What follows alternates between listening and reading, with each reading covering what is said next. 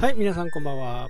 えー、まあ最近、こう、世の中でね、気になったことなんかをちょっとね、お話していこうかなと思います。まずね、あのー、QR コード決済で、まあ前はね、あのー、ネットショッピングとかも楽天の還元率が良くって、まあそれを使っていたんですけどね、PayPay が出てきて、いきなり頭角を現してね、すごい還元率をやってましたよね。で、その辺から少しずつ、ん？これは PayPay の方がいいんじゃないだろうかっていうことでね、ま PayPay の方に今ではね、楽天経済圏から PayPay 経済圏の方に移行してきたわけです。で、PayPay がこの8月からね、他社のクレジットカードからの引き落としができなくなると形になりました。なります。ですね。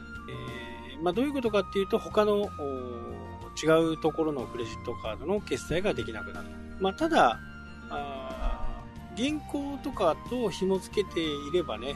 そこからは引き落としができると思うんで、まあ、クレジットカードを使う場合に限ってのことなんですけどね。これでね、囲い込みを行おうとしているわけですね。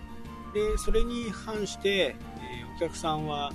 離脱する人も、まあ、多少いるだろうというふうにね、えー、経営陣は思っているようですが、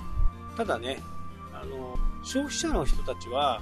手数料とかね、一切関係なく支払いね、3000円の買い物したら3000円を払うだけ、えー、ですよね。でも、会社側、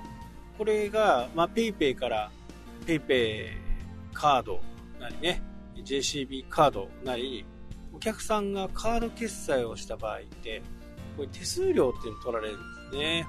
これがまたね、あのー、厄介で、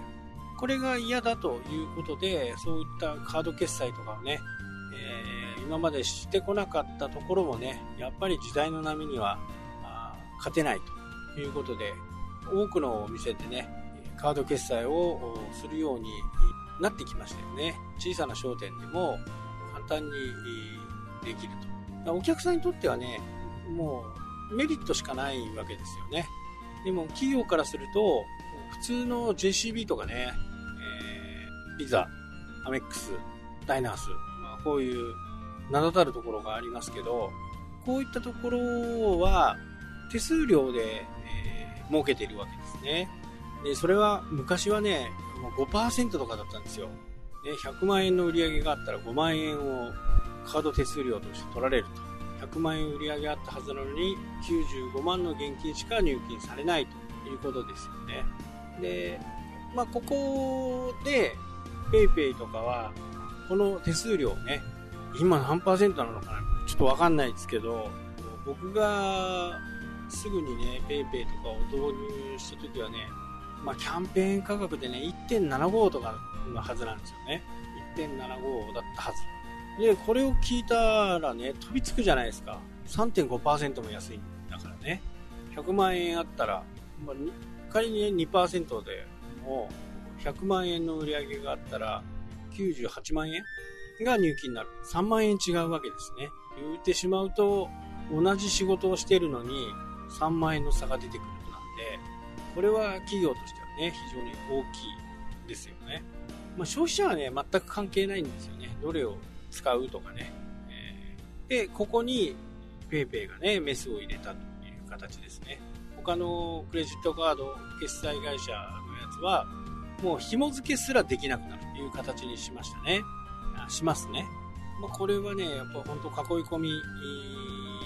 もありますし、今、楽天がね、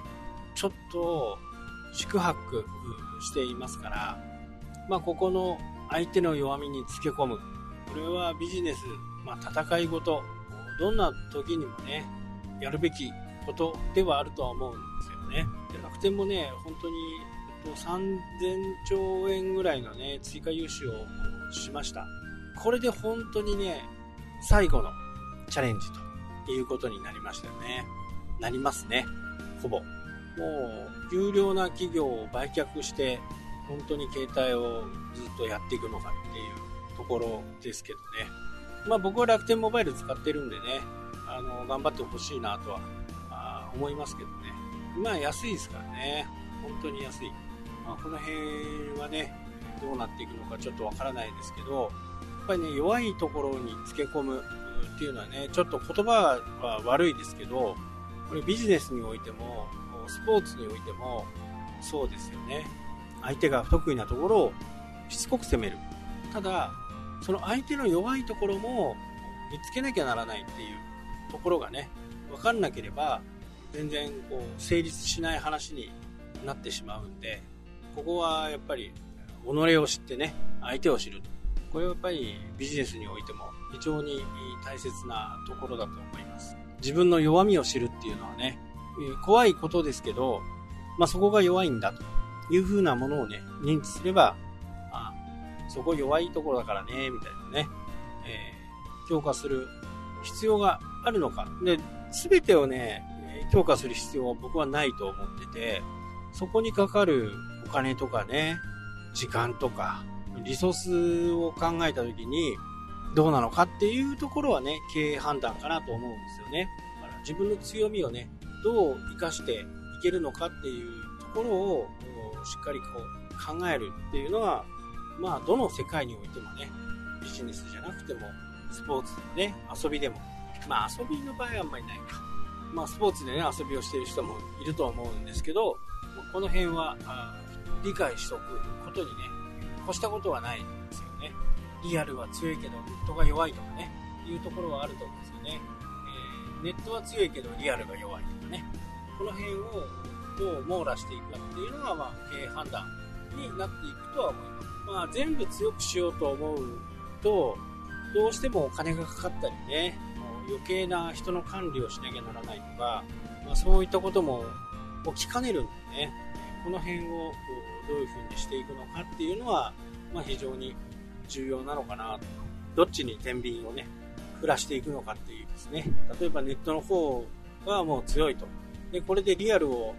強化していこうと思ったら、まあ、人件費をかけてね、人を入れて、えー、リアルを充実させたと。でも、その人件費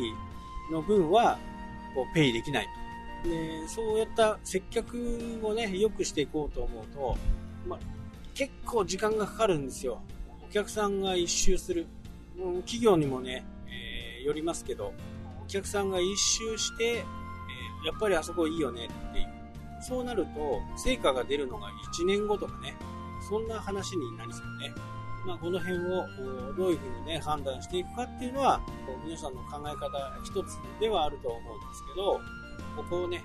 もう一度ちょっと見直すっていうのはいいのかなと。弱いところは弱いところ、強いところは強いところでね、メリハリがあるところはね、いいことなのかなと。まあ、だからといってね、リアルを全然無視するっていう風な形ではなくて、やるべきことはしっかりね、やっていこうと思えばいいのではないかなと思います。はい、というわけでね、今日はこの辺で終わりになります。それではまた、したっけ